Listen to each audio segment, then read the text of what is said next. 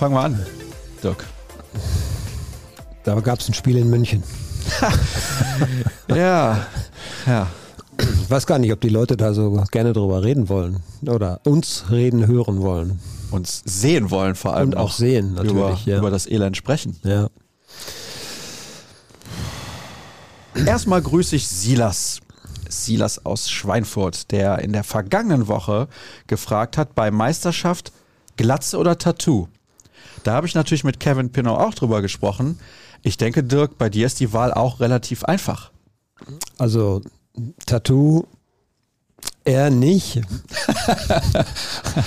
Glatze bin ich ohnehin nicht mehr weit von entfernt, von daher ist die Entscheidung da wirklich einfach.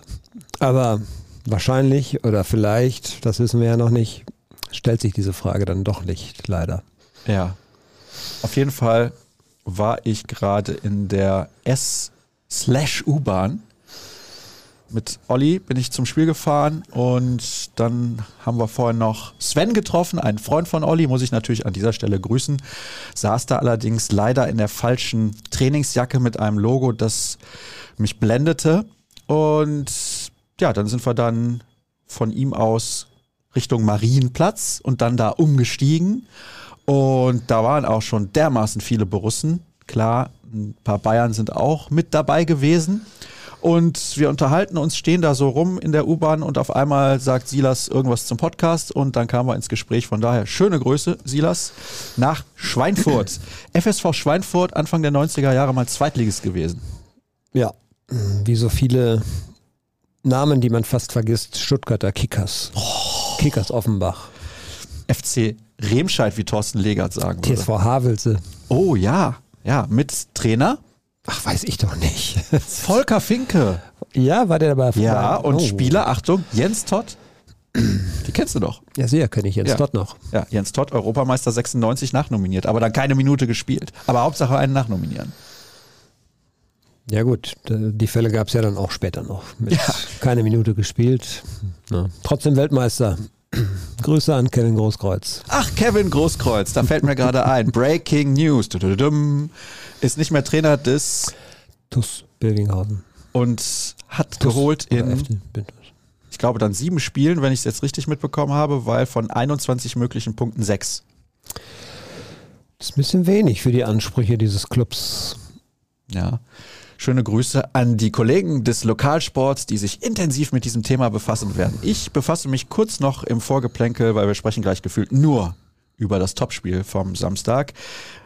Mit dir über die Anreise. Ich bin am Samstagmorgen um kurz nach sechs aus dem Haus und ich sag mal so, manche Baustellen in Deutschland sind dermaßen beschissen geregelt. Da stehst du dann einfach gefühlt eine Stunde im Stau.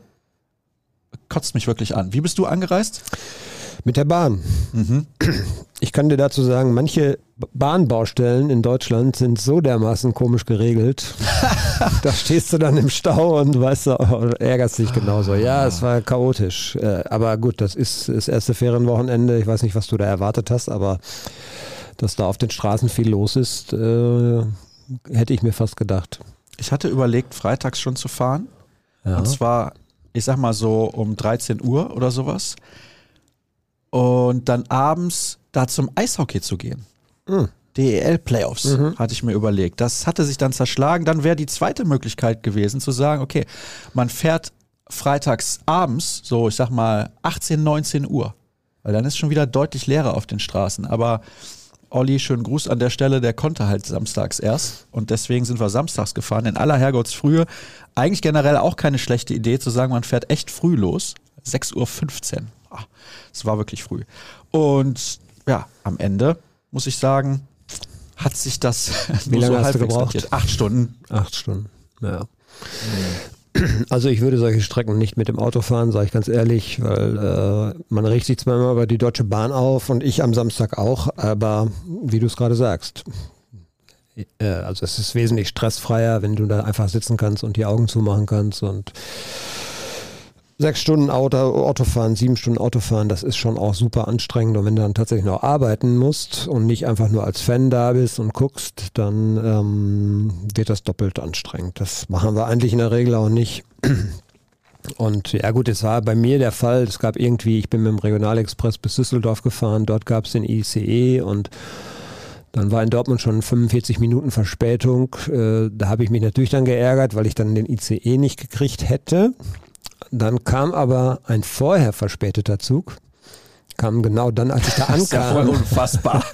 Das ist echt unfassbar. Habe ich ja gedacht, das ist ja super, dann steigst du jetzt einfach ein und kommst dann also einigermaßen pünktlich zu deinem ICE, war aber dann auch nicht so. Auch weil, das muss ich jetzt mal auch mal sagen, die Leute, die immer in der Tür stehen und diese Lichtschranke blockieren, damit die Türen, dass die Türen nicht wieder zugehen, das ist nervig. Das hat uns wirklich an jedem Halt mindestens zwei Minuten gekostet, weil jedes Mal der Schaffner sagen müssen, bitte die Türschranken freigeben.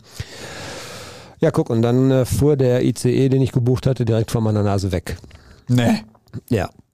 Und äh, das wäre jetzt eigentlich kein Problem, weil du kannst logischerweise dann jeden anderen Zug nehmen, aber erstes Ferienwochenende, Züge rappelvoll und ich keine Sitzplatzreservierung. Dann hast du da sechs Stunden gestanden? Nein, das ging. Äh, das ging tatsächlich. Es waren halt noch ein paar freie Plätze, die nicht reserviert waren. Ich hatte eine ganz nette äh, Flugbegleiterin, die in äh, Düsseldorf dann auch einstieg. Die wollte nach Frankfurt und die hat sich dann woanders hingesetzt, weil ich saß auf ihrem Platz, den sie gebucht hatte. Es war am Ende ganz entspannt. Ich bin dann allerdings nicht, also wir sind dann so spät angekommen, dass, dass ich direkt ins Stadion gefahren bin und nicht mehr vorher ins Hotel. Das war so ein bisschen blöd, weil man dann natürlich noch so ein paar zusätzliche Klamotten mitschleppen musste, aber sonst war alles okay. Da hat doch jemand, ich glaube bei Twitter geschrieben, als ich da was geschrieben habe, oder was bei Instagram, dann kannst du ja Dirk noch schnell vom Bahnhof abholen. Ja, genau, das äh, bezog sich dann auf den, äh, auf, auf meine Verärgerung. Ich habe das ja ein bisschen, ja, wir hatten wirklich, es, es ist ja dann auch kurios. Dann hältst du auf einmal wirklich im Niemandsland an so einem ganz kleinen Bahnhof, wo ein ICE nie hält. Und dann sagt der Schaffner, ja, wir haben jetzt hier gehalten, außerplanmäßig, weil hier hat eine Frau ihre Kinder verloren, äh, vergessen. Kein Witz.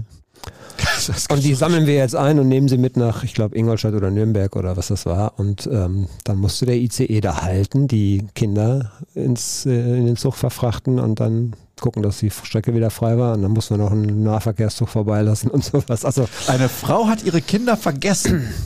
Also das der, ist der Klassiker, unfassbar. oder? Normalerweise ja, passiert, das, passiert das an der Autobahnraststätte. ja, da kann aber leider dann die Deutsche Bahn nicht mal helfen. Nee. Was für ein Schwachsinn, wirklich alles insgesamt. Ja, dieses Schienennetz ist einfach erstens marode, äh, weil man einfach auch 20 Jahre lang viel zu wenig investiert hat und zweitens völlig überlastet, weil einfach viel zu viel jetzt auf der Schiene auch stattfindet. Ähm, das finde ich ja generell eigentlich gut, aber man ist überhaupt nicht dafür ausgelegt. Wenn du mal in die Nachbarländer guckst, gut, die Schweiz oder so, das, das ist natürlich auch ein kleineres Land, aber da sind die Züge wirklich auf die Minute pünktlich. Das habe ich kaum erlebt, dass in der Schweiz mal ein Zug verspätet war. Ne? Ja, kann ich aus eigener Erfahrung sagen. Das ist in Deutschland leider anders. Da musst du wirklich schon Glück haben, dass, äh, dass der Zug dann auch pünktlich irgendwie mal irgendwie ankommt. Und wenn man von Deutschland nach Italien mit dem Zug fahren will, dann steigt man in der Schweiz um in Brick. Mhm. Ganz kleiner Ort, wo der Bahnhof so in der Kurve liegt. Und das ist wirklich, wirklich eine nette Nummer. Weißt du, wie der Vulkan hieß, der damals auf Island ausgebrochen ist, der alles lahmgelegt hat im Flugverkehr in Europa? Ich habe äh, irgendwas, ja, irgendwas Unaussprechliches. Ja, oder? ich dachte, du weißt es, deswegen habe ich dich gefragt. Nee. Auf jeden Fall langer Name mit V am Anfang oder am Ende, mhm. ich weiß es auch nicht mehr. Und für oder für am Ende. Ja. Mhm. Auf jeden Fall bin ich damals dann kurzfristig mit dem Zug nach Rom gefahren, weil ich hatte eigentlich einen Flug gebucht. Mhm. Und da saß dann mir gegenüber jemand und der hatte Sitzplatz reserviert. Der fuhr von, ich glaube, Bremen, ich bin mir nicht ganz sicher, bis nach Siragusa. Und wer weiß, wo das ist, nämlich auf Sizilien, der weiß, dass der ziemlich lange im Zug saß. Und ich fand es schon lang mit, ich glaube, 12, 13 Stunden oder so. Fand es schon lang. Aber der Mann hat es eiskalt durchgezogen. Es gibt in Amerika einen Zug, der fährt von ich meine von der Ostküste auf jeden Fall Richtung San Francisco 57 Stunden. Ich wollte mal, wie heißt nochmal dieser Express, der durch Russland fährt bis nach sonst ja, wo? Also es gibt tatsächlich ja auch Transsibirische Leute. Eisenbahn, oder? Es gibt tatsächlich ja. auch Leute, die da machen das dann ganz bewusst und um sich das auch zu gönnen, weil du siehst natürlich schon dann auch in Amerika zum Beispiel diese, diese Vielfalt der Landschaften oder so. Ne? Das ist natürlich schon was Außergewöhnliches. Aber 57 Stunden im Zug. Puh. Tut dir, glaube ich, nachher alles weh. ja, ja. Olli tat der Arsch auch weh, sag ich mal so. Ja, gut. Acht Stunden. Bei deinem Auto wundert mich das nicht. Ach nee, du hast diesen, hast du nicht diesen Seat oder sowas? Nein. Oder Bist du bei mir im Auto schon mal mitgefahren? ist so eine Art Turan oder sowas in der Art, ne? Ja, das, ja klar. Das ist ein Golf. Ja, okay. Guck ist mal. Art Turan. Ist die gleiche Marke. Golf Sports Van oder so. Ja, sowas. Ja, ich sowas. Okay. Ja. Guck, jetzt haben wir Werbung gemacht, kostenlos sogar. Ja, super. Ne? Aber was ich noch abschließend sagen wollte, was das Vorgeplänkel angeht, ich habe mir dann da unter anderem eine Bratwurst geholt, eine rote, weil die weiße, die sah noch beschissener aus. Die rote hat ja dann wenigstens mal ordentlich Eigengeschmack. Da war gefühlt ein Kilo Brötchen drumrum. Super. Hat aber auch nur schlappe 6 Euro gekostet. Ja, gut. Was gab's beim Media Catering beim FC Bayern? Ist das auch Champions League? Äh, am Samstag war es das tatsächlich. Es Hm. gab äh, also ein indisches Curry. Das war tatsächlich sehr lecker. Oh. Und dazu noch als vegetarische Variante so ein Wokgemüse mit Nudeln. Das war okay. Oh, nicht schlecht. Mhm. Ja. Und natürlich Weißbier. Oh, hast du dir gut gegönnt? Ja, nach dem Spiel aber erst. Auf, auf den Schreck. Oh ja. Ach so, ja. Ja, komm, lass uns übers Spiel reden. Herrliche Überleitung, genau. Ja, super. Ich dachte so in der Anfangsphase und auch mein Umfeld dachte, wow, das sieht doch ganz gut aus, was Borussia Dortmund da bietet. Dominant, die Bayern standen gefühlt nur hinten drin. Selbst Ansätze von Kontern sind relativ schnell verflogen. Und dann dachte sich Upamecano, ah, zieh ich mal einfach ab. genau. Gucken, was passiert. Ich knall den direkt in den Winkel aus 45 Metern, dass Kobel einfach keine Chance hat und zack, war er drin. ja, unhaltbar fast, ne? Ja. Also, Ich bin abends auch noch in die Unhaltbar. okay. Ja.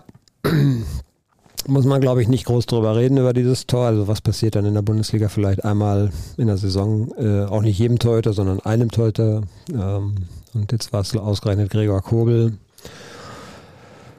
Und du hast es gesagt, es war ein guter, wirklich vielversprechender Start, wo du das Gefühl hattest, ja, sie haben jetzt auch ein, auch ein Rezept, um diese Bayern, die ja nun keineswegs immer äh, so sattelfest waren bislang in den ganzen Spielen, um die ja auch mal in Verlegenheit zu bringen. Und sie spielen es mutig und sie versuchen nach vorne zu spielen und das war alles gut.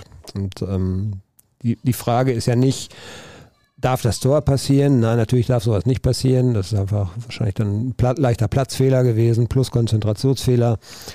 Aber die Frage danach ist ja die, warum stellst du danach das Fußballspielen komplett ein? Ist das so ein Schock, dass sich das komplett aus dem Konzept bringt?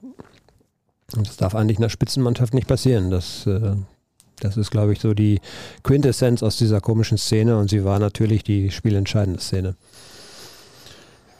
Wir haben danach natürlich dann auch noch intensiv darüber diskutiert, was das am Spiel verändert hat. Du hast das gerade ein bisschen angedeutet, weil die Mannschaft danach gefühlt aufgehört hat, Fußball zu spielen, allerdings auch nur für eine gewisse Phase. Also, sag mal, dann kurz vor der Pause ging es dann wieder einigermaßen und dann kommst du aus der Pause und wir wissen, was dann passiert ist. Aber ich finde, dass die ersten 15 Minuten, die haben so Hoffnungen geweckt. Das nervt mich so richtig, weil du gedacht hast, ja, sie sind endlich mal mit der richtigen Einstellung nach München gefahren. Sie halten dagegen, sie sind in den Zweikämpfen, sie sind tatsächlich sogar dominant, also sie waren die spielbestimmende Mannschaft in der Anfangsphase. Ich sage jetzt nicht, dass sie fünf Chancen rausgespielt haben, die sie alle hätten machen müssen. Darum geht's ja gar nicht. Aber in der Regel ist es so, wenn die Bayern ein Heimspiel haben, was sie unbedingt gewinnen müssen, dann überrollen sie in der Anfangsphase den Gegner. Das haben sie nicht gemacht. Also das hat der BVB sehr gut hinbekommen. Das haben sie gut hinbekommen und die mussten sich richtig sortieren erstmal. Das hat Tuchel nachher ja auch zugegeben. Ähm, und das war vielversprechend, wie ich schon eben gesagt habe. Und es war ja nicht nur dieser, dieser von, von De Licht dann noch geblockte Schuss von Marco Reus, sondern gleich, glaube ich, nach 45 Sekunden oder sowas ein guter Konter über die Seite, wo Reus dann, glaube ich, auch beteiligt war. Wo ich dann gedacht habe, warum jetzt nicht konsequenter aufs Tor? Warum, warum nicht jetzt äh, versuchen, diese, diese Gelegenheit sofort so zu nutzen? Und ja, es war ein Auftakt, wo wir alle gedacht haben, auf, äh, auch die Kollegen neben mir, wir haben noch darüber gesprochen vorher auch, ja, heute wie immer und in München und so weiter. Und ähm, wir haben dann doch eigentlich ein paar Leute gab es auch, die gesagt haben, ja, nee, es ist jetzt wirklich auch mal an der Zeit und die Mannschaft hat jetzt so eine gewisse ja, Druckresistenz und Stabilität. dass sie, dass sie äh, auf keinen Fall hier mehr so untergeht und das so ein deutliches Ergebnis wie vor ein paar Jahren dann, wo es 4, 5, 0 nach 30 Minuten stand, das wird auf jeden Fall nicht mehr passieren. Dafür ist die Mannschaft jetzt wirklich zu gefestigt und ähm, ja, leider kam es dann doch so und ähm, das ist die große Frage, warum? Und ich glaube, wenn man jetzt heute mit den Verantwortlichen spricht, werden sie es immer noch nicht erklären können. Ja, ja, das ist das große Problem. Allerdings gab es ja dazu dann auch individuelle Fehler. Wenn wir jetzt mal auf das Gegentor schauen, jetzt muss ich mal überlegen, ich glaube, es war das 3 zu 0, wo äh, Reason dann an der Seitenlinie ins Dribbling geht. Und man fragt sich hinterher, gerade so ein grundsolider Spieler wie er, wo du denkst, ja, der wird immer den Sicherheitspass spielen. Der wird nicht so blöd sein, da ins Dribbling zu gehen. Was macht er? Er geht an der Außenlinie ins Dribbling. Ist generell eine blöde Idee, weil du an der einen Seite die Auslinie hast und an der anderen Seite kommt der Gegenspieler. Da kann der Ball dann mal schnell weg sein. Dann war er weg, zack, 3-0. Ja, er hat ja vor allen Dingen, äh, ich glaube, zwei, drei Minuten vorher ähnlichen Ballverlust gehabt, der nicht, ja. äh, der nicht folgenschwer war. Und ähm, das sind natürlich insgesamt Geschichten. Also nach dem 0 zu 1 hat Borussia Dortmund die Bälle so dermaßen leicht verloren, dass man sich wirklich gefragt hat, ist denen da jetzt wirklich so der Schreck in die Glieder gefahren, dass sämtliche, auch sämtliche Sicherungsmechanismen, würde ich es jetzt mal nennen, also du sicherst deine Angriffe ja auch ab, das ist ja immer so dieses Thema Restverteidigung oder wie das dann heißt. Da hat ja alles von jetzt auf gleich nicht mehr funktioniert. Alles. Und es war keine Körperspannung da, es war keine Bissigkeit da. Sie haben nur Begleitschutz geleitet. Nimm mal die ganzen anderen Riesenchancen, die Bayern München ja auch später noch hatte. Ähm, diese Nummer vor dem, äh, kurz vor dem Pausenpfiff, wo Coman dann im Rasen hängen bleibt. Ja. Eigentlich auch ein sicheres Tor. Ähm, diese Vielzahl der Chancen nach dem 4 zu 0, bevor Dortmund dann noch äh, selber getroffen hat kamen nicht in die Zweikämpfe. Nimm mal das, nimm mal das 4 zu 0 zum Beispiel. Was macht denn erstmal Guerrero? Hätte er die Möglichkeit gehabt, auf den ballführenden Spieler drauf zu gehen, Sané war es. Dann muss er aber außen, äh, weil Pavard hinterlaufen hat, die Seite dicht machen. Was macht Marco Reus dann? Musst du dir mal nochmal, weil du es nicht mehr so vor Augen hast, man kann nicht 20 Meter vom Tor äh, einen Spieler dann so schalten und walten lassen. Da muss man dann halt wirklich auch mal einfach energischer draufgehen. Weißt du, warum ich mich nicht erinnere? Warst du schon am Bierstand und ja. hat schon keine Lust mehr, oder? Nee, nee, weil ich von Marco Reus am Samstag nichts gesehen habe. Ja. Nächstes großes Thema, äh, klar. Das, äh, also er war ein guter Gesell oder ein schlechter Gesellschaft. Er war, es gab ja, es gab aus meiner Sicht zwei klitzekleine äh, Ausreißer nach oben von, von Spielern, die noch einigermaßen okay waren. Das fand ich war Malen, der wirklich versucht hat, was zu machen, auch wenn das alles, ja, das Tor macht er eigentlich gut, finde ich. Ein bisschen glücklich, weil der Spieler dann den Ball verdeckt und der Sommer das dann zu spät sieht. Aber gut, der hat zumindest versucht und natürlich nach seiner Einwechslung auch fand ich Hummels, der hat diese Giftigkeit noch gehabt und diese ja, diese, diese, diese Einstellung zum Spiel und zum Gegner und ich wehre mich hier und so, das habe ich bei ihm auch gesehen, aber er konnte auch nicht alles das verhindern, was auf das Tor dann zurollte. aber ansonsten war die Mannschaft ja durch die Bank mindestens mal so 60, 70 Prozent von dem entfernt, was sie spielen kann, wenn nicht noch mehr. Hummels fand ich richtig gut, tatsächlich. Ja, also richtig gut. Also dieses Spiel kann ja, und das ist, finde ich, der klare Punkt, den man, äh, den man, ich habe nachher dann, ich war in der Pressekonferenz, ich war nicht in, bei den Spielern, ähm, da gab es relativ klare Worte äh, von Emre Can zum Beispiel. Äh, Edin Terzic hat in der Pressekonferenz gesagt, wir sind dann wieder zurückgekommen. Nee, fand ich nicht. Also er, ergebnistechnisch ja. ja Aber sei Dank. dieses Spiel hätte, wenn Bayern das konsequenter gespielt hätte, auch 8-2 ausgehen können. Mhm. Oder vielleicht dann 8-3, wenn man diese Reus-Chance nimmt am Anfang, wenn so ein, so ein Ball mal reingeht. Ja, gut, wie auch immer. Aber ähm, ja, also was ich nur sagen will, ist, es gab eine so klare Dominanz, finde ich. Und ich glaube, da werden auch nicht viele widersprechen, dass man jetzt nicht davon sprechen kann, dass die Mannschaft wieder zurückgekommen ist. Nee, die Bayern haben nach dem 3-0 dann zwei, drei Gänge zurückgeschaltet. Äh, Dortmund hat sich ein bisschen berappelt, das stimmt, aber jetzt nicht so, dass man gedacht hätte, ja, Und ich finde, wenn du dann zum Beispiel das äh, 4-0 nicht bekommst, du hast vorher eine Chance, eine, so eine kleine Chance von Haller, die eigentlich von der, vom Herausspielen her eigentlich mehr hätte bringen können. Da war Haller dann aber auch vom Abschluss her nicht griffig genug. Wenn du weißt, dass die Bayern in den letzten 20, 30 Minuten fast jedes Spiel deutlich nachlassen und auch was anbieten, dann hättest du mit einer, mit einer konzentrierten zweiten Halbzeit, die du äh, eben ein bisschen, bisschen konzentrierter spielst, hättest du durchaus vielleicht noch was, was drehen können in diesem Spiel. Ja? Also nach dem 4-0 war das dann gegessen und Elfmeter war ziemlich plump von Knabri. Ähm, dann machst du sogar noch das 4-2, aber eigentlich warst du meilenweit weg. Ja, du hast recht, wenn du sagst, die Bayern, wenn sie es konsequenter gemacht hätten, hätten noch weitere Tore schießen können. Ich habe jetzt auch gelesen, dass der eine oder andere schreibt, er findet nicht in Ordnung, dass man vorher von Titelkampf spricht und auf einem sehr, sehr guten Weg und jetzt ist nach einem Spiel alles scheiße. Ja, was willst du machen, wenn du in dem Spiel des Jahres, wo du natürlich ein Statement setzen kannst, äh, und ich habe es vorher auch schon gesagt, ich fände auch ein Unentschieden wäre ein Statement gewesen, nämlich von wegen, äh, wir werden jetzt zumindest bis zum Schluss äh, eng dranbleiben. Nach diesem Spiel hast du nicht das Gefühl, dass Borussia Dortmund äh, noch weiter ernsthaft um die Meisterschaft spielen kann. Das kann jetzt alles am kommenden Wochenende sich deutlich schon wieder ändern. Ne, Heimspiel gegen Union Berlin wird nicht einfach, aber warum soll man das nicht gewinnen? Und die beiden spielen in Freiburg. Das ist eine Mannschaft, die auch unbequem ist. So, jetzt kann man natürlich auch sagen, irgendwie, ja, unter Tuchel werden die jetzt gar nicht mehr viel abgeben. Das hat äh, Terzic schon ein bisschen angedeutet und ist für mich auch so ein Kernpunkt. Ähm, ja, es kann sein, dass die Bayern jetzt alles gewinnen, ja. Aber wenn ich meiner Mannschaft das doch dauernd vermittel, was, was, was erweckt das dann für einen Eindruck, dass ich selber nicht mehr so richtig dran glaube? Ich weiß es nicht. Also es ist natürlich vermessen, dass du jetzt nach diesem Spiel hierher gehst und sagst, das Rennen ist ja weiter komplett offen. Der Eindruck war natürlich nachhaltig jetzt negativ. Das ist das Problem. Und ähm, dass vorher alles äh, gut war, pff, das zeigt ja schon die Statistik. Du hast zehn Spiele nicht verloren, du hast neunmal gewonnen und du warst Tabellenführer. Na, bloß dieses Spiel hat so ein bisschen die Zweifler natürlich wieder äh, aus dem, aus dem Gebüsch kommen lassen. Sollen wir schon übergehen zu den Hörerfragen? Weil wir haben natürlich viele, die sich alle mit dem Spiel befassen. Hoffe ich zumindest.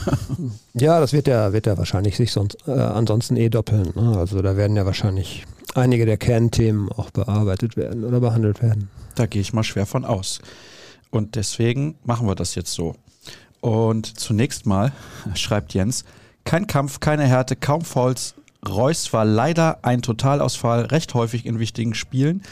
Wie kommt so ein Spannungsabfall nach dem Torwartfehler im gesamten Team zustande? Und er grüßt aus dem Restaurant, wo er mich letzte Woche in Solingen angesprochen hat. Darauf hatte ich schon geantwortet mit doppelt Mario geht immer. Er erklärt dann, das stimmt zwar grundsätzlich, aber wir hatten beide nur eine Portion.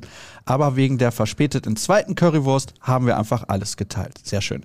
Also, er fragt auch nochmal nach, wie kann es zu diesem Spannungsabfall kommen? Ja, es ist unerklärlich und äh, so ehrlich muss man auch sein, wie soll man denn das erklären? Äh, du hast eine Mannschaft, die jetzt, also der Unterschied zu 2019, weil dieses Thema kam ja vorher auch schon auf, so von wegen gleiche Situation wie 2019 und da hat Terzic nicht Unrecht gehabt, als er gesagt hat, Damals warst du auf dem absteigenden Ast, bist zwar noch als Tabellenführer dahin gereist, aber du hattest mal neun Punkte Vorsprung. Damals waren es, glaube ich, auch zwei oder so. Und Jetzt war die Voraussetzung eigentlich eine ganz andere, nämlich du hast eine Aufholjagd gestartet. Bei Bayern Riesenunruhe, Trainerwechsel, dafür hast du selber ja auch mitgesorgt. Ja klar, sie natürlich durch ihre eigenen Ergebnisse auch, aber Borussia Dortmund hat ja nie nachgegeben. Sie haben Druck gemacht von hinten, sie sind immer weiter rangekommen und sie sind am äh, letzten Spieltag dann an die Tabellenspitze gestürmt und das muss dir doch eigentlich als Verein so viel Sicherheit geben und so viel Selbstvertrauen. Ich weiß, ich weiß wirklich nicht, was es ist. Ich kann es ich kann's nicht erklären. Äh, Terzic hat ja schon die Aura der Arena und so weiter äh, ins Gespräch gebracht, so von wegen Aura? nichts am Gebäude. Die Aura der Allianz Arena? Also das allein wird es nicht gewesen sein, aber wenn du natürlich so ein Tor bekommst und dann relativ zügig, das ist ja dann auch eine super Qualität der Bayern, das ist ja dann wie so ein, ich weiß nicht, ich könnte jetzt irgendeinen Vergleich aus der Tierwelt anbringen, wo man sagen würde, da haben die mal so richtig zugebissen. Aber die, die spüren das dann einfach, dass das eine Situation ist, die sie dann wirklich auch komplett für sich nutzen äh, und dann zwei Treffer nachlegen und danach, ja gut, dass du danach dann nicht mehr an dich glaubst, das ist klar, aber was zwischen der 12. und der 22. passiert ist. Also das Tor hätte niemals so eine Kettenreaktion auslösen dürfen. Vor allen Dingen, weil du auch genug äh, Erfahrung in der Mannschaft hattest und genug Führungsspieler. Jetzt pass auf. Kann es sein, dass es vielleicht auch an der Art des Gegentores lag? Das heißt, wenn tatsächlich ein Bayern-Spieler aus 35, Menet, äh, 35 Metern den Ball einfach in den Winkel knallt, dass du dann anders darauf reagierst? Ja, sicher, klar. Also so ein Tor kriegst du in deiner Profikarriere einmal. Auch bei Union Berlin, oder? Kannst du es auch mal ja, manche werden so ein Tor nie kriegen. Also das ist, das war von der, das war sowas von kurios. Das erlebst du eigentlich in der Bundesliga nicht mehr. Ich meine, gut, äh, wenn man mal ans Hinspiel Union Berlin denkt, hat Kobel ja auch einmal dick gepatzt. Ähm, das ist aber ein anderes Thema. Du gehst aber nach dem Tor mit drei, vier Leuten, also Charm war auf jeden Fall dabei, ich glaube äh, noch, weiß nicht wer sonst noch, gehst du zu deinem Torhüter und baust ihn auf. Das ist ja eine gute Reaktion. Das zeigt ja, hey, alles klar, abhaken. Ne? Und das ist ja genau das, was auch kommen müsste eigentlich, dass du sagst, hey, wir, wir haben noch 78 Minuten, ist jetzt nichts, nicht viel passiert, es ist ein doofes Tor passiert, alle werden sich totlachen, aber egal. Und die Reaktion auf diese Geste, die kam aber nicht. Weil danach hättest du ja Ärmel hochkrempeln, so bissig sein, weiter, weiter an deine Chance glauben, weiter so spielen, wie du es in den ersten sieben Minuten gemacht hast kam nicht. Und das haben die Bayern sofort gespürt. Sie haben dann nachgesetzt und sie haben dann das Ding relativ schnell entschieden. Es gab jetzt einige Meldungen zum Thema Marco Reus bei den Hörerfragen, wo ich gerade mal bei Instagram reingeschaut habe. Ich möchte diese vorlesen. Es waren wirklich etliche. Gefühlte 50 Prozent der Fragen, die bei Instagram reingekommen sind, sind zum Thema Marco Reus. Wieso taucht Marco Reus in wichtigen Spielen öfter ab als Leonardo DiCaprio in Titanic? Titanic. Entschuldigung. Äh, begleitet ihn, glaube ich, seine komplette Karriere und ähm, es ist eine Sache von Körpersprache, eindeutig. Und es war nicht nur er. Ähm, Bellingham fand ich sehr auffällig. Äh, er hat sehr viel gestikuliert, abfällig gestikuliert. Ähm, jetzt würde ich sagen, okay, der ist so gefrustet, der ist noch 19, da, da, na, da kann ich so manche Entschuldigung vielleicht noch anbringen. Ja, wir haben diese, diese Thematik ja auch aufgegriffen. Große Spiele werden von großen Spielern entschieden. Ja. Thomas Müller, auch Kimmich Goretzka standen absolut in der Kritik, ähm, waren jetzt Nagelsmann-Freunde oder zumindest Sympathisanten so, ne? Und die haben eine Reaktion gezeigt. Das ist, das ist einfach Qualität. Wenn du dann in diesem Spiel, der Druck war eindeutig auf Seiten von Bayern München. Der war auch riesengroß. Wenn du weißt, was diese Mannschaft kostet, wenn du weißt, wie die Erwartungshaltung ist. Und die haben abgeliefert. Und Borussia Dortmund hat es im Kollektiv nicht geschafft. Das ist jetzt nicht nur Marco Reus, aber er gehört eben auch dazu und er ist der Kapitän. Er ist äh, bald 34 Jahre alt, also mit einer der erfahrensten im Kader. Und wir haben diese Beispiele. Ich fand auch vor ein paar Wochen, das habe ich glaube ich auch schon mal gesagt, du musst in, Chelsea nicht ausscheiden. Ja, die waren über beide Spiele waren die besser, aber klar, weil du auch nicht selber deine Leistung äh, erreicht hast. Aber du, die waren jetzt nicht so übermächtig, dass du sagen müsstest, ja gut, das ist jetzt so wie Man City oder so, die haben uns einfach an die Wand gespielt. Nee, so war es ja nicht. Du musstest nicht ausscheiden. Und diese Beispiele, nehmen das Beispiel Liverpool. Europa League damals. Ähm, du führst in Spiel 1 zu 1, du führst in der 70. Minute durch einen Tor von Marco Reus übrigens, der bis dahin ein gutes Spiel gemacht hat, 3 zu 1. An der Enfield Road. So. Und dann kriegst du das 3 zu 2. Da weißt du natürlich, dass das Stadion kommt, dass die natürlich noch ein bisschen an ihre Chance kommen, aber du damals gab es Auswärtstorregel, du hättest ja selbst mit dem 3 zu 3 weiterkommen können. Aber du brichst danach komplett ein. Und es gab mehrere Spiele noch. Äh, das ist jetzt lange nicht die komplette Aufzählung oder die vollständige Aufzählung. Und das ist ein absolutes Rätsel. Und am Ende ist sowas auch Qualität. Ja, jetzt wird es natürlich wieder heißen, die beiden hacken nur auf Marco Reus rum. Nee, ich sag ja, das ist jetzt nicht nur Reus gewesen, aber er ist natürlich auch ein Gesicht dieser Mannschaft. Ähm, er ist der Kapitän dieser Mannschaft und er ist naturgemäß aufgrund seiner Erfahrung, er hat, glaube ich, 400, 500 Pflichtspiele jetzt äh, gemacht schon insgesamt in seiner Karriere, obwohl er so viel verletzt war. von wem willst du es erwarten? Von Julian Riasson, der dann irgendwie seit zwei Monaten im Verein ist und oder Marius, selbst Marius Wolf, der irgendwie sehr, sehr häufig sein Limit erreicht, finde ich, aber der nicht so naturgegeben jetzt ein Anführer einer solchen Mannschaft sein kann. Wer sind denn die Anführer? Das ist auf jeden Fall, müsste es von, von seiner Erfahrung sein, ein Reus. Es war dann, als er auf dem Platz war, auch ein Hummels. Äh, ein Süle, der bei Bayern schon gespielt hat, der so ein bisschen diese Bayern-DNA mitgebracht hat. Das hat man sich auch von ihm erhofft. Aber pass mal auf Mats Hummels wo du das ja gerade ansprichst, weil du eben gesagt hast, auch eine Frage der Qualität. Auf seine Karriere gesehen war Mats Hummels zu gewissen Zeitpunkten Weltklasse-Spieler. Ja, natürlich war er Und das. Marco Reus? Ja, er war, also. Das ist ja das Gesamtpaket. Marco Reus war auf dem Höhepunkt seiner Schaffenskraft leider sehr oft sehr schwer verletzt. Er hat immer wieder aufblitzen lassen, dass er ein Weltklasse-Spieler ist. Finde ich schon. Und er hätte, glaube ich, ohne diese schweren Verletzungen auch eine Weltkarriere machen können. Ich weiß nicht, ob der vom Typ her glücklich geworden wäre, wenn er dann irgendwie in München oder in Barcelona gespielt hätte oder so. Oder das ist ein anderes Thema. Aber fußballerisch gibt es immer noch in dieser Mannschaft nicht viele, die stärker sind. Würde ich jetzt mal trotzdem so sagen. Aber es geht natürlich auch darum, um, um andere Dinge wie kannst du die Mitspieler Spieler führen? Wie kannst du als, als erfahrener Spieler dafür sorgen, dass die Ordnung nicht verloren geht? Wie kannst du selber ausstrahlen, wir wehren uns jetzt, wir geben nicht klein bei, obwohl jetzt irgendwas ganz beschissen gegen uns gelaufen ist. Darum geht's. Und das, ähm, das sieht man in dem Moment von ihm manchmal nicht oder häufig nicht.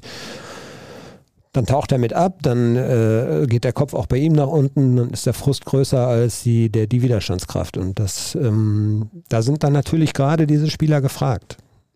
Wie Süle, wie Reus, wie Hummels, wie auch schon, ich habe keine Ahnung, Schlotterbeck oder so, ja, der auch schon sehr, sehr überzeugt von sich ja logischerweise ist. Und es gibt genügend Erfahrung in dieser Mannschaft. Und Emre Can, ja gut, der hat sich selbst noch ein bisschen rausgeschossen, weil er dann äh, dieses dumme Foul da gegen Kimmich früh gelb gesehen. Aber das wäre auch so einer, der hat in Liverpool gespielt, der hat in Turin gespielt. Es ist ein Rätsel, aber es, am Ende landet man auch bei einer Qualität, die nicht nur äh, damit zu tun hat, wie gut man mit dem Fußball umgehen äh, kann, sondern das ist Führungsstärke, hat halt auch viel mit Ausstrahlung zu tun, mit Ansprache an die Kollegen. Wie wirke ich auch auf Kollegen? Die registrieren das doch auch, wenn Marco Reus dann im Vorwärtsgang einen Ball verliert und dann nicht nachsetzt, sondern der Kopf nach unten geht. Das registrieren die Mitspieler auch. Und wer soll dann die Kohlen aus dem äh, Feuer holen? Die ganz Jungen. Du bist sprachlos. Ja, also, ja. Was heißt nach einer zwei Minuten Antwort sprachlos? ja, ja, wir, wir landen ja am Ende äh, da, dass wir nicht widersprechen können, was die Leute schreiben auch. Äh, das ist ja schon richtig. Aber es hat eben auch ähm, am Ende, finde ich, dann mit Qualität zu tun. Vielleicht auch mit Leistungskultur. Also ich kann, ich weiß noch ganz genau, äh, im Zuge des Champions League Finals damals gab es, äh, das wurde so von der UEFA irgendwie geregelt, äh, logischerweise für Medien auch ein paar Termine und wir haben die damals auch in München wahrgenommen, weil äh, war ja Dortmund gegen Bayern. Und ich habe ein komplettes Training des FC Bayern gesehen. Und das ist jetzt zehn Jahre her, aber ähm, schon damals habe ich einen deutlichen Unterschied erkannt zum Training, was wir damals auch noch in Dortmund häufiger sehen durften. Da war deutlich mehr Feuer drin, da war. Das ist vielleicht dann Leistungskultur. Äh, am Ende, geh doch mal durch. Äh, Jude Bellingham wird immer spielen. Der hat keine Konkurrenz. Weil er natürlich gut ist, aber weil es auf der Position auch nicht annähernd einen so guten gibt. In München hast du einfach viel größere Leistungsdichte. Du hast viel mehr Qualität. Du hast wirklich in jedem Training die, die Verantwortung, dass du schon irgendwie so nahe an deine Grenzen gehst und diese Intensität, die du zeigen musst, dieses und dann diese, diese, ja, wie soll man das denn beschreiben? Aber dieses Gefühl, wir sind Bayern München, wir, wir können wirklich auch jedes Spiel für uns entscheiden. Ich finde, es ist, immer, ist zwar ein schmaler Grad, wenn du als Borussia Dortmund zu Forsche-Töne spuckst. Was wäre gewesen, wenn Terzic gesagt hätte, die Bayern sind jetzt fällig. Und dann spielst du so, dann hätte man ihm das natürlich auch um die Ohren gehauen. Das ist also für einen Trainer natürlich auch ein schmaler Grad. Aber zu viel Demut, so von wegen, wir bleiben weiter demütig. Wir sind jetzt zwar Tabellenführer, das können wir ja nicht leugnen, es sind nur noch neun Spiele, aber wir bleiben weiter demütig. Wir wissen, dass es ganz schnell auch in die andere Richtung gehen können. Ich fand, das ist ein bisschen zu defensiv und ich fand, das strahlt ein bisschen zu wenig Selbstbewusstsein aus, auch an die Mannschaft. Mhm. Und ähm, ja, vielleicht lässt sich das so ein bisschen erklären, aber das ist halt total schwierig, weil das, glaube ich, weniger äh, irgendwo in den Beinen, sondern mehr im, im Kopf stattfindet. Übrigens zum Thema Marco Reus haben wir, glaube ich, jetzt genug gesagt. So viele Leute von euch haben gefragt, warum taucht er immer in großen Spielen ab? Warum spielt er, wenn es in so einem Spiel um die deutsche Meisterschaft geht und so weiter und so fort? Also wirklich viele, viele Fragen dazu.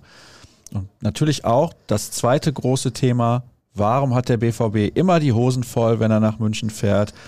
Wieso bricht man nach dem Gegentor so ein und so weiter und so fort? Also diese Fragen, nur ein bisschen anders formuliert, die habt ihr zigfach gestellt. ja, und dann das, was ich eben angerissen habe, leicht. Warum wird in den Medien immer alles nur schwarz oder weiß gesehen? Ist das bei uns so? Bei uns ist das nicht so. Ja, ja, also der Hang dazu, der ist natürlich schon irgendwie vorhanden. Das hat mit so ein bisschen auch der veränderten Medienwelt zu tun, dass man natürlich immer die Extreme sieht und dass auch extreme Meinungen sich natürlich gut verkaufen, egal in welche Richtung. Ich glaube schon, dass wir versuchen, das auch ausgewogen zu machen. Aber ja Gott, was sollen wir nach so einem Spiel denn tun? Das ist jetzt auch ein bisschen schwierig. Ja, man kann jetzt also ich wüsste jetzt gar nicht, wie man jetzt noch beschwichtigend sagen könnten, könnte, ja, aber am Ende ist es natürlich super unglücklich gelaufen. Ja, natürlich, hat ja auch jeder gesehen. Aber was ich ja schon eben gesagt habe, du darfst ja, und das ist ja auch in den Fragen teilweise so formuliert worden, du darfst ja als Tabellenführer der wirklich gefestigt aus sich gezeigt hat. Darum geht's ja. Also das war jetzt nicht alles Zufall, das war ein bisschen manchmal Glück dabei, aber es, mit jedem Sieg hast du ein bisschen mehr äh, Klarheit und ein bisschen mehr Selbstvertrauen bekommen und die Siege waren am Ende äh, ja auch verdient rausgespielt, mit reifen Leistungen auch. Und dann kriegst du ein so ein Tor und alles bricht zusammen. Das darf einfach nicht sein. Da gibt's, es ist, ich bleib dabei, es ist sehr schwierig. Es gibt einfach so die eine Erklärung gibt es nicht, aber ich habe mich so ein bisschen, wir haben uns zigfach unterhalten darüber, auch nach dem Spiel mit Kollegen und du kannst jetzt sagen, ja, dann haben sie die Hosen voll, wenn sie nach München fahren, aber so spielten sie nicht in den ersten zehn Minuten.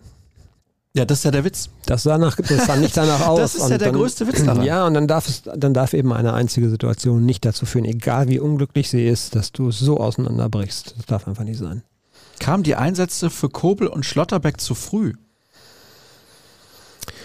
Ja, für Stotterbeck äh, weiß ich nicht, weil natürlich nicht genau kommuniziert worden ist, äh, was er genau hatte und wie schwer es war. Ähm, dass der natürlich in so einem Spiel nicht kneifen möchte oder fehlen will, ist auch klar. Dass äh, auch ein Trainer sagt, ich will natürlich möglichst jeden äh, dabei haben. Ähm, bei Kobel also vielleicht hätte man gewarnt sein müssen aus dieser Union-Geschichte, die war ja auch nach einer längeren Verletzungspause in der Hinrunde. Er hat das ja selber auch thematisiert, dass er sich da vielleicht mal ein bisschen spezifischer noch vorbereiten muss. Ich glaube, der Torwart ist natürlich extrem davon abhängig, dass er in so einem gewissen Rhythmus ist dass er in so einem Flow ist. Man hat es aber auch an Julian Brandt zum Beispiel gesehen. Der war auch vier Wochen raus. Und du kannst nicht erwarten, dass äh, ein Feldspieler kann das vielleicht leichter dann kaschieren. Aber wenn ein Torwart diesen Rhythmus nicht mehr hat, wenn Automatismen einfach die verloren gehen, dann logischerweise in so einer Pause. Und die kannst du auch nicht alle im Training wieder erarbeiten. Und ähm, was hättest du aber machen sollen? Hättest du ihn noch eine Woche länger trainieren lassen sollen und stattdessen mit Alex Meyer spielen? Da hätten ja auch jeder gesagt, hey, wenn der fit ist, dann muss er spielen. Der ist doch unser bester ja, Mann. Das ist ne? genau die Diskussion, ja, ja. die ich am Wochenende nach dem Spiel geführt habe. Kobel spielt natürlich jetzt wochenlang nicht. Dann ist noch die Pause dazwischen, sehr ungünstig, klar. Aber ist das ein Fehler, den du machst aufgrund von mangelnder Spielpraxis? Nee. Da kommt viel zusammen. Da ist tatsächlich so ein bisschen äh, einfach wirklich Wettkampf, Wettkampfpraxis tatsächlich ein Thema. Äh, ein bisschen Unkonzentriertheit und ein kleiner Platzfehler. Kam in diesem, in diesem Dingen alles zusammen. Ja, aber wir haben ja auch andere Beispiele gehabt, zum Beispiel, also dass zum Beispiel jetzt ein Brand gespielt hat, der dann auch deutlich, dem deutlich anzumerken war, dass er halt vier Wochen Pause hatte. Adiemi hat nicht gespielt. Überhaupt nicht. Auch nicht, als es hinterher dann 2-4 oder so stand, ja da hat man das Risiko vielleicht ein bisschen gescheut. Das äh, weiß ich nicht, aber der saß ja auch auf der Bank. Also äh, wenn einmal wenn einer auf der Bank äh, sitzt, kann er angeblich spielen, kann er eigentlich spielen. So. Ja, ja, ist richtig. Hätte man vielleicht einen Brand auch rauslassen sollen und auch auf dieses Thema Tempo setzen, dadurch einfach mal mit Malen spielen zum Beispiel, wäre eine Möglichkeit gewesen. Ne? Aber Terzic hat sich halt so entschieden und ähm, er hat auf, auf Ballbesitz und Ballkontrolle, das ist ja so ein bisschen der Punkt, bei, bei Julian Brandt und auch bei Marco Reus zum Beispiel hast du schon eine gewisse Ballsicherheit am Fuß, ähm, aber dir fehlt zum Beispiel Tempo, eindeutig. Hier wird auch gefragt, warum hat der BVB keine schnellen, dribbelstarken Flügelspieler? Ja, vielleicht wollte äh, Terzic sich diese Option einfach noch offen halten und erstmal erst auf Kontrolle setzen. Äh, wenn, du, wenn du sehr, sehr schnell spielst, dann bist du vielleicht auch ein bisschen fehleranfälliger und verlierst häufiger den Ball. Er wollte Bayern diese Umschaltmomente vielleicht nicht geben und hat eher so ein bisschen auf Kontrolle gesetzt ja, du kannst nachher immer sagen, äh, hätte man das doch anders gemacht. Ne? Ich habe auch, äh, wir haben vorher auch lange überlegt, ja, wie, wie, stellt er jetzt eigentlich auf? Er hat ja wieder viele Möglichkeiten. Am Ende war die Aufstellung, ähm, glaube ich, komplett. Ich meine, ich hätte sogar elf Treffer gehabt bei Dortmund. Weil das war so schon eine Aufstellung, mit der ich auch so gerechnet habe dann. Ja, mit der Aufstellung habe ich so auch gerechnet. War halt an dem Tag wahrscheinlich nicht die beste Wahl. Klassiker hinterher sind wir immer schlauer, aber ich glaube, dass wenn man vor dem Spiel das Ganze betrachtet hat, alle gesagt haben, es ist die richtige Aufstellung. Das ist ja erstmal das Entscheidende. Ja, und auch so diese Variante, dann Tempo noch auf der Bank zu haben, ähm, das hat im Hinspiel ja auch schon ganz gut funktioniert. Da hat Adiemi ja zum Beispiel auch nicht gespielt. Er kam dann hinterher rein und war noch maßgeblich an dieser Aufholjagd ja auch mit beteiligt. Ne? Das ist ja immer so, als Trainer wirst du kritisiert, weil es einfach nicht funktioniert hat, aber wenn es funktioniert hätte, hätten alle gesagt, genialer Schachzug. Hier wird gefragt, wie konnte das passieren? War es ein Aprilscherz und was sagt El Bandi dazu? ja. El Bandi, der mal für seine Highschool sechs Touchdowns in einem Spiel geworfen hat, wie du sicherlich weißt. Ja, äh, gut, diesen Scherz hat jetzt keiner mehr gemacht, äh, darauf zu verweisen, dass es am 1. April, es war natürlich für, die, für viele schon ein Scherz, das muss man ja ganz klar sagen. Das, äh, ja. ja, es ist, es fällt ja auch zwei Tage danach immer noch schwer, das alles so zu begreifen, muss ich ehrlich sagen, weil ich finde schon, dass eine Riesenchance auch vertan worden ist. Ne? Jetzt hast du richtig Druck, du musst in Leipzig äh, eine Reaktion zeigen, äh, was ich der Mannschaft aber auch zutraue. Du hast danach ein schweres Heimspiel gegen Union Berlin. Diese ganzen Pessimisten, die vorher gesagt haben, in einer Woche, da kann jetzt alles vorbei sein. Ja, die haben jetzt gerade so ein bisschen wieder Oberwasser, ne? Ja, gut. Die können jetzt auch beide Spiele gewinnen und dann sind so. sie nach wie vor zwei Punkte hinter den Bayern. So, daher. mindestens. Eure Meinung zu Jude Bellinghams Körpersprache, da hast du ja schon was angedeutet. Ja, ich tue das ja immer noch so ein bisschen oder äh, rechtfertige das noch so ein bisschen immer auch so mit seinem Ehrgeiz, den er natürlich hat und das glaube ich ihm auch. Der äh, wusste natürlich auch, dass auf dieser Bühne er genau beobachtet werden wird und ähm, er ich fand, er war körperlich so ein bisschen auch in einem besseren Zustand, obwohl er bei der Nationalmannschaft sehr viel gespielt hat. Ähm, aber das ist so ein bisschen, ja, das muss ihm, das wird ihm auch mit Sicherheit der Trainer sagen. Da bin ich mir ziemlich sicher, weil äh, so abfällige Gesten gegenüber Mitspielern, die dich nicht sehen, wenn du frei bist oder die den Ball einfach unsauber spielen, muss er sich verkneifen, eindeutig. Denn das, äh, dafür ist es ein Mannschaftssport und das wirkt natürlich gerade heute, äh, also vor 40 Jahren wäre das ja kaum aufgefallen wahrscheinlich, ne? aber heute fängt das natürlich jede Kamera ein und die Mitspieler kriegen es mit und ähm, das ist das ist nicht gut. Das ist gut nicht gut für die Teamchemie und auch nicht gut für die Stimmung so auf dem Platz. Jetzt nicht aufgeben, das Restprogramm mit den Heimspielen spricht für den BVB, also mit den vielen Heimspielen. Ja, wie soll der deutsche Fußball auch nur ansatzweise wieder spannend werden? Bin da skeptisch. Und hier hat jemand auch gefragt, das war ja wieder der typische BVB in München. Schöne Grüße aus Innsbruck. Und denkt ihr, man erlebt in der nächsten Dekade einen anderen BVB? Ich nicht.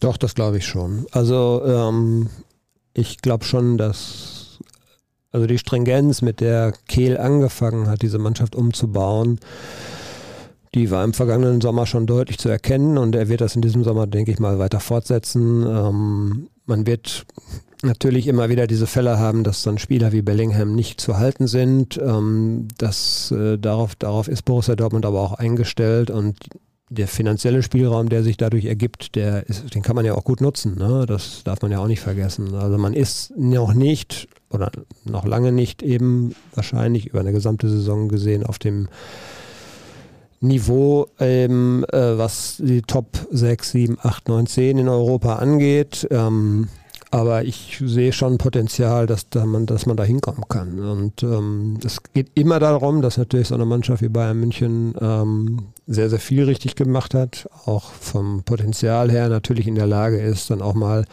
einen schlechten Transfer besser zu verkraften. Die Kadertiefe dort ist einfach unglaublich und ähm, die haben sie sich auch über Jahre so erarbeitet. Also es wird immer darauf ankommen, dass du da bist, wenn Bayern München mal nicht so performt. Die Saison war es jetzt so und ähm, ich würde es aber auch noch nie abschreiben. Also das, wie hat Terzic gesagt, wir gucken Montag auf die Tabelle und dann sind es nur zwei Punkte ne? und es sind noch acht Spiele. Das kann super schnell gehen.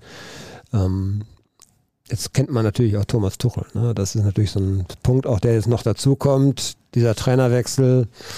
Also ich glaube, ohne Trainerwechsel äh, wäre die Saison wirklich, hätte die bis, also die kann auch so bis zum Schluss spannend bleiben. Aber ähm, Tuchel ist natürlich bekannt dafür, dass er aus seiner Mannschaft, gerade so in der Anfangsphase, wenn er neu ist und er ist ein guter Rhetoriker, er ist ein glänzender Taktiker auch und ähm, da holt er jetzt mit Sicherheit aus dieser Mannschaft auch das Optimale raus. Also es wird jetzt sehr, sehr schwer, aber unmöglich ist gar nichts. Also warum nicht? Arrogante Bayern-Fans hört man erst nach dem 2 zu 0. Vorher nur BVB-Gesänge. Habe ich auch mit Leuten im Münchner ÖPNV darüber gesprochen, dass die dann auch gesagt haben, ja, ist kein Wunder, weil hier sind alle satt. Ist langweilig. Ja. Am Ende war so ein, war das natürlich mal so ein Highlight, ne? so ein Ausbruch aus den Routinen sozusagen, weil äh, es ist halt, du fährst da samstags raus und äh, siehst zu 90 Prozent, 95 Prozent einen Sieg. Ähm, das äh, ist dann nicht immer so spannend und so schön und äh, von daher waren sie wahrscheinlich sehr froh, dass da tatsächlich mit dem BVB mal ein Verein kam, der sich da anschickte, so ein bisschen wieder frischen Wind reinzubringen. Und ähm, ja, das ist auch eine Sache, die sich Borussia Dortmund erarbeitet hat. Und man muss jetzt sich aber noch ein bisschen weiterentwickeln. Das ist so der Punkt, dass du dann eben auch wirklich dann in diesen Spielen da bist. Wenn wir mal ganz ehrlich sind, auch im Hinspiel, das war ja glücklich mit dem 2-2. Ja, ist richtig. Die lagen bis zur 60. Minute 0-2 hinten. Bayern muss das 3-0, glaube ich, machen, wenn ich so richtig in Erinnerung habe. Ja, mindestens das 3-1, glaube ich, dann müssen sie machen, aber ja, sie müssen das Spiel für sich entscheiden. So, und also die sind auf Strecke schon schwer zu kriegen, das bleibt auch so und ähm, ja, dieses Spiel hat jetzt nochmal gezeigt, wo auch vielleicht die Unterschiede liegen. Ne? Aber es ist die erste Niederlage in der Liga im Jahr 2023 gewesen. Ja, genau. Das wird jetzt entscheidend sein, dass Terzic das so ein bisschen auch rauskitzeln kann und dass er vor allen Dingen seine Mannschaft wirklich auch stark reden kann. Und ähm, ich finde so ein Zaudern, so von wegen, ja Jungs, jetzt wird es vielleicht sehr schwer, aber wir wollen alles versuchen, das reicht nicht. So, du musst schon als Trainer vorleben, dass du dass du wirklich voll überzeugt bist davon, dass du das packen kannst. Ich weiß nicht, wie er intern redet, das verrät er natürlich auch so nicht. Ähm, er muss Klartext natürlich reden, Fehler ansprechen, aber er ist ja auch einer, der gerne positiv verstärkt. Also der dann äh, nicht nur eben das alles negativ rauszieht und äh, darstellt, sondern der eben auch das mal und zehnmal zeigt, die gut waren. Und äh, vielleicht macht er das tatsächlich jetzt vor diesem Spiel auch, dass er einfach mal gucken wir uns die ersten acht, neun, zehn Minuten an, was wir da gemacht haben. Das war wunderbar, das hat alles gut funktioniert. Darauf müssen wir aufbauen. Hier wird gefragt, warum man sich nicht einfach hinten reinstellt. Mit, mitspielen klappt ja nicht. Ja, aber hinten reinstellen funktioniert auch gegen Bayern nicht. Also die können dann, die können dann schon so einen, so einen Druck entfachen. Ähm, wir haben darüber diskutiert, auch im Kollegenkreis, was wäre zum Beispiel dieses Thema Dreierkette, ähm, drei Innenverteidiger und dann drei Fünferkette sozusagen. Bisschen, das wäre so ein bisschen defensivere Variante. Du machst die eigenen Reihen auch dicht. Kam jetzt, glaube ich, tatsächlich auch nicht in Frage, weil äh, bei Schlotterbeck halt immer so ein bisschen die Gefahr bestand, dass der sich verletzt oder dass das vielleicht nicht geht bei ihm. So kam es dann ja auch. Und dann stehst du da, hast drei Innenverteidiger auf dem Platz und was machst du dann, wenn der ausfällt? Dann kannst du zwar umstellen, ne, aber dann hast du wieder eine Änderung der taktischen Formation und so weiter. Und Von daher war das, glaube ich, in diesem Spiel kein Thema. Aber generell wäre das ja mal so eine Option, dass man einfach sagt, wir versuchen ein bisschen die Schotten dichter zu kriegen. Oder du machst es wie, äh, wie in Manchester, glaube ich, indem du dann mit so einer Art ähm, Dreier, Dreierkette vor der Abwehr noch spielst oder sowas. Ne? Dass du dann einfach ein bisschen die Räume zu, zu bekommst. Das war ein großes Thema natürlich, dass äh, die Räume für die Bayern immer riesig waren dann. Ne? Das ist jetzt ein Spiel gewesen. Das ja. ist der Punkt. Ein Spiel, wo das nicht geklappt hat und ja. alle sagen, ah, es funktioniert nicht. Hier wird auch gefragt, wie gut ist unser Trainer. Er redet immer alles schön und nächste Hörer schreibt, keine echte Liebe ohne echtes Leid. Treuer Gruß aus Dresden. Dann, ich hoffe ja, zu dem bitte. Thema, ich hoffe wirklich, dass der intern ein bisschen anders redet. Denn ähm, das ist mir ein bisschen zu demütig, so auch in der Öffentlichkeit. Ich weiß nicht, ob das abfährt. Das ist Spekulation so ein bisschen, aber wenn du immer hörst, ja, wir haben ja schon viel erreicht, die Bayern sind einfach die Nummer eins, die geben 180 Millionen mehr aus, alles richtig, alles Fakten, aber du musst dich auch nicht kleiner machen, als du bist. Hm, was sagt ihr zu Süle in den großen Spielen auf Reus-Niveau, kein Führungsspieler? Ja, habe ich ja eben schon angesprochen. Also da hätte ich auch von ihm mehr erwartet. Mehr, auch mehr Körpersprache vor allen Dingen. Es geht über Körpersprache. Wenn die Mitspieler sehen, wir äh, da sind welche, die wehren sich und die geben mir das auch an die Hand und die leiten mich jetzt an und die helfen mir auch. Also das ist so ein großes Thema, glaube ich. Hilfe, Hilfe für die Mitspieler, Ordnung beizubehalten. Da sind natürlich solche Spieler eben komplett gefordert und ähm, in München sind sie alle mit untergegangen. Ne? Vorgeplänkel, wie war die Stadionwurst zum Spiel? War wohl ein Satz mit X, ja. Zur Stadionwurst habe ich was gesagt. Das Brötchen also Münchner können kein Brötchen. Das war das erste und das zweite völlig überteuert. Aber gut, und hier wird auch geschrieben, hat der Osterhase die Eier in Anführungsstrichen auf Jule, Weigel, Jule Weigel bezogen, in Dortmund gelassen. Spaß beiseite, das Spiel ist doch schnell abgefrühstückt. Mach dieses Mal lieber 60 Minuten Geplänkel, ich würde mich freuen. ja. ja. Gut oder schlecht, dass auch Leipzig auf den Sack bekommen hat? Kann man jetzt in jede Richtung deuten. Also ich glaube, da ist schon so ein bisschen Unruhe jetzt auch da, äh, kleine Krise auch und ähm, ich weiß nicht, ob das gut oder schlecht ist. Einerseits, einerseits kann man jetzt sagen, okay, jetzt kommt so ein Gegner wie Borussia Dortmund, da kannst du dann auch ausscheiden und dann hast du alle deine Saisonziele in Gefahr sozusagen. Wir müssen ja eh schon gucken, dass sie sich jetzt noch irgendwie da wieder hochmogeln auf Platz 4.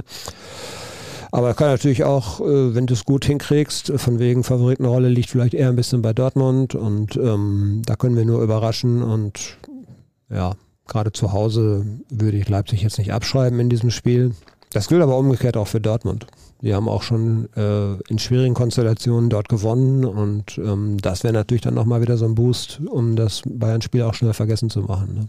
Kennst du noch den Turbo-Boost von Knight Rider? Mhm. Von Kit. Ja, tolle Serie gewesen damals. Sehr, Wenn man sie heute gesehen. guckt, ist es dann doch eher peinlich. das ist, das, das gilt ja für fast viele. schon Comedy. Ja, das gilt aber für viele. Das A-Team. Ja, Baywatch. Airwolf. Baywatch. Ja, Baywatch.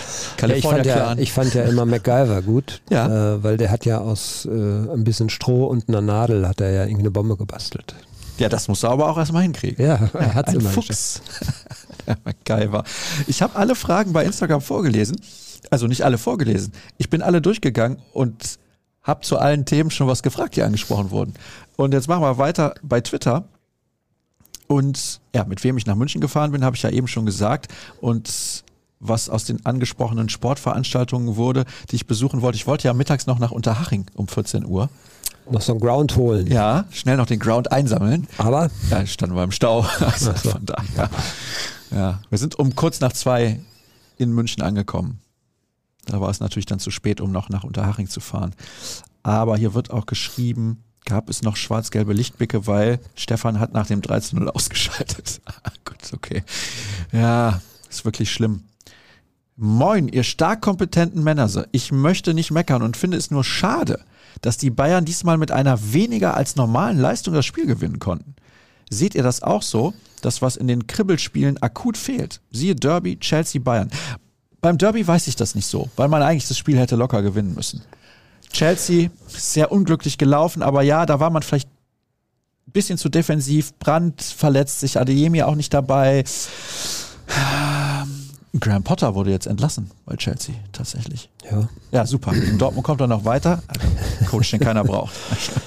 Bisschen, ja- ist ein bisschen das Hertha BSC unter den englischen Trainern. Wird ja schon spekuliert, dass Nagelsmann dort jetzt hingeht und dann gegen Ja. die Bayern die Champions League gewinnt. Das wäre natürlich der absolute Kracher. Ja, äh, also nochmal, also Derby würde ich auch ausnehmen, weil da war die Leistung schon in Ordnung. In, ähm, in Chelsea fehlte mir ein bisschen der Mut, den sie in den Spielen zuvor eigentlich hatten. Die Aufstellung war schon ein bisschen defensiver, das stimmt. Dann kam die Brandverletzung dazu. Ähm, aber das ist auch so ein Punkt, ne? Da, das musst du eben als Mannschaft auch wegstecken. Ja, Da Ja. zeigt sich so ein bisschen, ja, lassen wir uns davon jetzt runterziehen oder äh, machen wir jetzt trotzdem unser Ding. Ne? Und Bayern hat nicht äh, überragend gut gespielt. Tuchel fand das, glaube ich, sogar ganz gut, weil er wird noch reichlich Ansätze haben. Das hat er hinterher auch so betont. Ähm, Konsequenz im Ausspielen, aber auch das, was sie defensiv so teilweise angeboten haben, viel zu fahrig und auch viele Ballverluste und auch die, gerade so diese äh, super Szenen, die sie eigentlich hatten, haben sie nicht konsequent genug zu Ende gespielt. Also es gab schon genug für ihn, auch da wahrscheinlich, um jetzt mal noch anzusetzen in der Woche. Aber es hat eben den Dortmundern nicht geholfen in diesem Spiel. Hier wird gegrüßt aus Augustdorf neben Hüffelhof, weil ich das beim letzten Mal gesagt habe, dass das daneben liegen muss. Und dann wird das direkt noch angebracht. Hat erst vor 36 Sekunden geschrieben. Ha, dabei hatte er vor 22 Stunden schon eine Frage. Das ist doch. Also, wer wird nächste Saison Kapitän? Leider ist Marco Reus dem Amt nicht gewachsen. Äh, ist, glaube ich, jetzt eine Diskussion, die niemand führt. Das wird man dann tatsächlich im Sommer sehen, auch was, was sich personell tut. Also, pff, ich weiß nicht, ob Reus vielleicht, ähm, sollte er verlängern, da gehen wir mal von aus, ähm, dann auch sagt, komm hier, ähm, wir müssen jetzt schon mal so langsam auch Verantwortung übergeben. Bellingham wäre ein Kandidat, wenn er bliebe. Ist aber weiter 50-50 oder eher schlechter, würde ich mal sagen. Ja, gute Frage.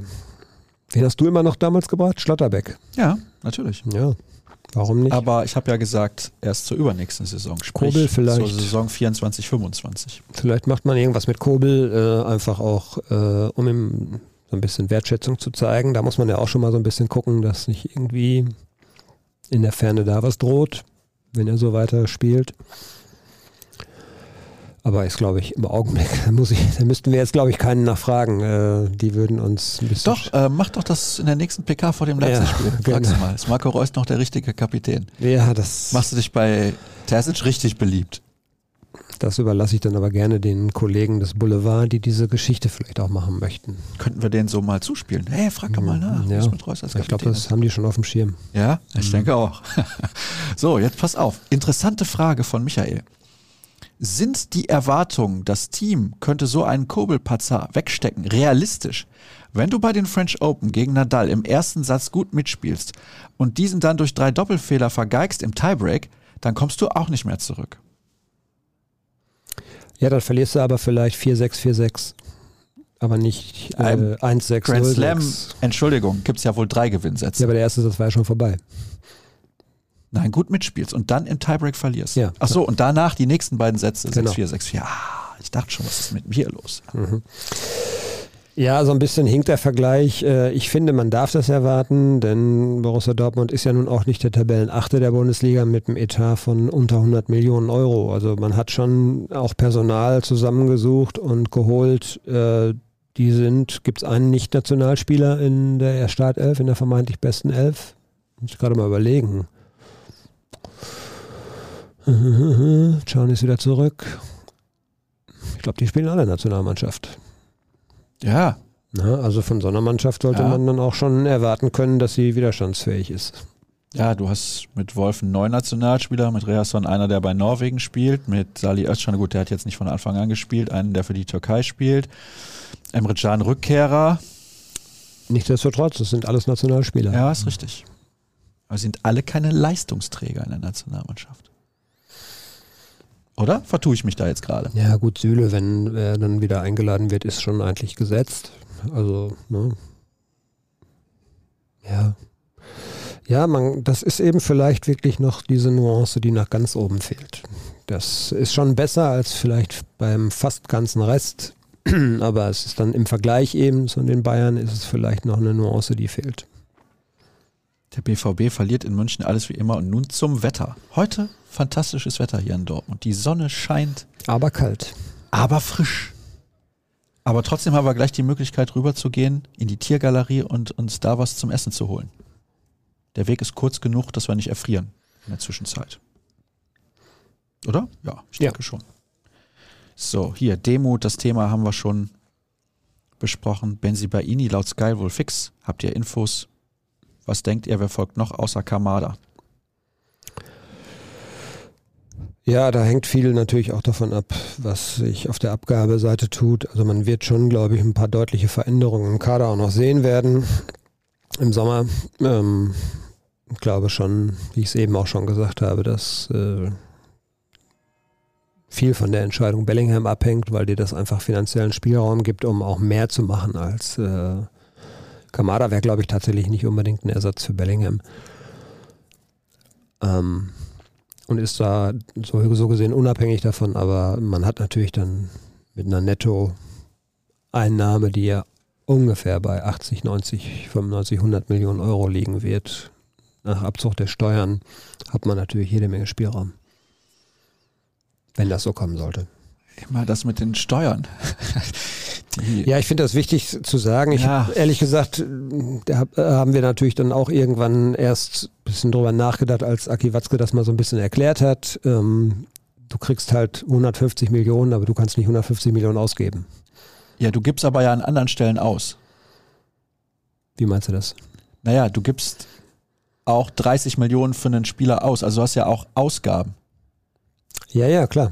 Das mindert natürlich dein Steuerdings, das ja. ist richtig, aber. Ähm also, wenn du für 150 Millionen Spieler einkaufst und für 150 Millionen einen verkaufst, dann ist das aus meiner Sicht Nullsummenspiel. Nee, nein, nein, nein, das ist steuerrechtlich nicht so. Ah, da machen die und, doch was äh, falsch da. Es ist, äh, also St äh, Spieler, die du holst, klar, du gibst Geld aus, aber ähm, du schreibst die Spieler ab. Das hört sich jetzt nicht so gerade menschlich an, aber die Spieler werden abgeschrieben. Das ist, ist wie Waren und Dienstleistungen. Die werden abgeschrieben über einen gewissen Zeitraum. Ich schreibe hier gleich was ganz anderes ab. Mich von du musst aber für die Einnahme äh, musst du aber tatsächlich Steuern zahlen. Und zwar recht nicht so knapp. Hä? Ach ja, ja gut. Ja, okay. du machst das ja, aber. Ich, machst du, mach, ich hoffe, du machst das. Ich das ja, hier. sicher mache ich das. ja, sicher. Nur mein unfassbar hohes Honorar bei den Ruhrnachrichten. Das verschleiere ich natürlich, weil auch hier ist es besonders einfach, das zu verschleiern, weil es nicht in der Öffentlichkeit stattfindet. Ach so. Kriegt okay. ja keiner mit. Ja, okay. Von daher. Klar. Jetzt pass auf. Moin. Nee, hallo, ihr Podcast-Giganten. Wie ist der Ablauf, wenn Ruhrnachrichten-Legende Dirk Krampe einen BVB-Spieler interviewen möchte, zum Beispiel Rafael Guerrero? Welche Rolle spielt dabei Mediendirektor Sascha Fligger? Schwarz-gelbe Grüße aus Herne. Achtung, jetzt erkläre ich, wie das läuft. Wenn Rafael Guerrero ein Interview mit Dirk Krampe führen möchte, dann muss sich der BVB bei den Ruhrnachrichten melden und dann entscheiden wir. Dann entscheiden zusammen, wir, ob wir das wollen, ja, ob, wir, ob wir ein Interview geben möchten. Ich habe schon eins mit ihm gehabt, übrigens. Ja, und was hat er dich so gefragt? Da konnte er noch kein Deutsch. Von daher habe ich gefragt. Es gab sogar noch einen Dolmetscher damals. Mittlerweile versteht er gut Deutsch. Ähm, ja, bin gespannt. Vielleicht können wir das nochmal wieder auf die Agenda nehmen, wenn er bleiben sollte. Ja, dann hat er vielleicht bekommen. Zeit, ja. um sich ein paar Fragen zu überlegen. Was würdest du von Rafael Guerrero gerne als Frage an dich hören? Ja, ist ja beste Stimmung hier. Wetter ist super. Also ja, muss ich mir mal in Heute Ruhe, geht alles. Sage ich in der nächsten Folge was zu. Muss ich mir erstmal in Ruhe Gedanken drüber machen. Ich weiß gar nicht. Also, um die Frage mal zu beantworten, das ist ein, ein, ein standardisierter Vorgang sozusagen. Also wir äh, fragen regelmäßig äh, bei Borussia Dortmund nach Interviewpartnern und dann äh, haben wir eine Vorschlagsliste sozusagen, mit wem wir gerne sprechen würden. Dann wird geguckt und festgestellt, dass die Spieler alle gar nicht reden wollen, die wir da vorschlagen. Dann gibt es, wenn es gut läuft, einen anderen Vorschlag. Ähm, nee, aber ganz so schlimm ist es jetzt nicht. Aber der Vorgang ist halt, äh, ist halt immer so. Ja, man fragt bei der Medienabteilung nach und dann ähm, spricht die Medienabteilung mit den entsprechenden Spielern, ob sie äh, gerne mit uns ein Interview machen wollen. Und dann gibt es eine Zu- oder Absage. Mhm. In der Regel gibt es ja eine Absage. Ne? Also in der äh, Länderspielpause jetzt zum Beispiel, das ist immer ein guter Zeitpunkt. Da sind natürlich dann auch viele Spieler weg, die, äh, die interessant sind. Äh, ja. Da heißt es dann, ja, es sind ja auch viele Spieler weg. genau. Ja, tatsächlich. Äh, und die, die da sind, haben aus unterschiedlichsten Gründen vielleicht keine gerade keine gerade keine so große Lust. Ähm, unklare Vertragssituation, sind keine Stammspieler und äh, ich weiß nicht was, die wollen halt nicht reden. Also es ist sehr schwierig geworden. Das war früher tatsächlich noch einfacher, wenn ich mich an mein allererstes Interview erinnere. Da bin ich zum Training gefahren und habe neben Subotisch gefragt, sag mal, du bist ja jetzt neu, hast du Lust gleich mit mir kurz zu reden? Ja, ich gehe eben duschen, ich komme gleich. Mhm. Ja. Und dann haben wir eine Viertelstunde äh, ohne Mediendirektor und ohne äh, Medienabteilung einfach miteinander ein bisschen gequatscht. Das war ein guter Typ, der Neven. Das war sehr nett und ja, der Neven ist ein guter Typ immer noch. Ja, allerdings. Macht viele tolle und gute und richtige Sachen. Kann der BVB den uneinholbaren Nachteil in der Spitze und Breite der Kaderqualität aufholen? Naja, da das wird, jetzt eine Stunde drüber wird schwierig, das muss man, glaube ich, ganz klar so sagen. Es wird äh, sehr viel Kreativität weiter benötigt, ähm, ein bisschen Glück auch bei den Entscheidungen, weil einfach da die, die Potenz, die finanzielle Potenz nicht ganz so groß ist wie im Süden. Das, das muss man einfach sagen. Man erhöht natürlich durch äh, hohe Ablösesummen, erhöht man schon die Wahrscheinlichkeit, dass man auch eine einen guten Spieler kriegt. Das ist so. Also die kommen ja nicht von ungefähr, die, die hohen Ablösesummen. Die Spieler haben also in der Regel schon was gezeigt. Letzte Woche habe ich gesagt, Kobel ist fußballerisch besser als Alex Meyer. Völliger Blödsinn. Muss ich mich an der Stelle einfach mal für entschuldigen. Denn da kommt auch eine Frage nochmal. Kobel scheint wirklich Probleme zu haben, nach Verletzungen direkt konzentriert zu sein. Wirklich bitter. Aber man sieht eben auch, dass er noch nicht auf dem Niveau ist, wo ihn viele sehen. Na, ich würde, ich würde jetzt ehrlich gesagt diese eine Szene jetzt nicht. Ähm, auch, guckt ihr euch, guckt ihr Manuel Neuer oder guckt euch Manuel Neuer an. Ähm, der hat immer wieder mal einen Bock drin. Weil er natürlich relativ riskant auch Fußball spielt. Ähm, der ist natürlich trotzdem gut und vielleicht auch besser als alle anderen immer noch, aber der hat auch mal immer wieder Böcke drin. Das ist jetzt in dieser Saison, glaube ich, tatsächlich der zweite Bock von, von Kobel gewesen. Der erste war halt äh, im Hinspiel bei Union, auch nach einer Verletzung, das ist richtig. Und ich habe es eben schon gesagt, ich glaube, dass es eine Geschichte von Automatismen ist, von, von einfach Wettkampfpraxis, die verloren geht, wenn du vier Wochen, sechs Wochen lang nicht trainierst oder nur im Kraftraum trainierst, nicht auf dem Platz stehst und dann ähm, einfach auch diese Wettkämpfe nicht so simulieren kannst. Ja? Wettkampfsituationen kannst du im Training nicht so simulieren, das ist leider so. Aber ich würde ihm äh, die Qualität deshalb nicht absprechen. Also der ist schon relativ komplett als Torwart, finde ich. Hallo, bester Fußball-Podcast. Was ist wahrscheinlicher? Nächstes Jahr Auswärtssieg in München oder Nico Schulz bei Real Madrid? Dann doch das, der Auswärtssieg in München, würde ich mal sagen. RN exklusiv. Nagelsmann auf dem Trainermarkt. BVB hatte schon früher Interesse. Bahnt sich eine Sensation vor dem Pokalspiel gegen Leipzig an. Fantastisch. Wie wandelt man das Desaster in eine Trotzreaktion um? ist das Ende von Florians Frage. Habe ich ja eben schon angedeutet. Der Trainer muss es ein bisschen vorgeben. Der muss halt äh, zusehen, dass jetzt wirklich in den, in den zwei, drei Tagen, die sie haben, das rauskommt aus den Köpfen und vielleicht einfach mal voranstellen, dass es auch so viel, so unglücklich nicht jede Woche laufen wird. Und ähm, erinnert dich an die Woche nach dem äh, Chelsea-Ausscheiden und Unentschieden gegen Schalke, da gab es einen relativ klaren Sieg. Gut, es war gegen Köln, die jetzt auch gerade nicht unbedingt die Sterne vom Himmel spielen. Aber die Mannschaft kann das eigentlich. Gut, dass der Podcast so früh kommt. Da sitzt der Frust noch etwas tiefer, schreibt Timo. Das ist richtig. Hier schreibt Sven Bredemeier. Hat ein paar Sachen gefragt, die wir aber auch schon beantwortet haben. Und grüßt aus Ostwestfalen-Lippe. Und da frage ich mich, da wohnt ja auch Horst Bredemeier. Kennst du Horst Bredemeier? Ja, natürlich. Ja. Ist Sven vielleicht der Sohn von Horst Bredemeier? Schreib es uns. Ich würde es gerne wissen. Hier schreibt noch jemand, sorry für die Formulierung, aber wieso kacken wir uns jedes Mal in München ein? Am lauten Publikum liegt es schon mal nicht. Wirklich, die Leute sind fantastisch drauf, trotz der hohen Pleite. Beziehungsweise der Art und Weise. Bisschen Ironie und Sarkasmus. Auf gar keinen Fall, Dirk. Ich würde sagen, sie meinen alles ernst, was sie schreiben. So, eine Reise nach München sollte der BVB in Zukunft ablehnen. Ist jetzt schon oft Wann haben die das letzte Mal da gewonnen? Vor elf Jahren? Nee, 2000, ich meine 17 im Pokal. Ah, im Pokal, ja stimmt, die Nummer. Aber ähm, Bundesliga war, glaube ich, tatsächlich noch zu Zeiten, wo Klopp da war. Ja, wo die Brille kaputt war danach. So, pass auf. Eine letzte Frage. Und das muss natürlich folgende sein. Wer war in seiner Prime besser? die Oldie Edition. Und da bist du natürlich genau der richtige Ja, Ansprechpartner, ja, ja. Dirk. Deswegen. War letztens war Kevin Pinnow zu Gast bei der Endgegner-Edition. Ja. Und dann hat hinterher jemand geschrieben, beziehungsweise er hat geschrieben, genau der richtige gewesen für die Endgegner-Edition. Heute in der Oldie-Edition, muss ich sagen, glaube ich an relativ eindeutige Antworten. Stefan Reuter oder Ingo Anderbrügge?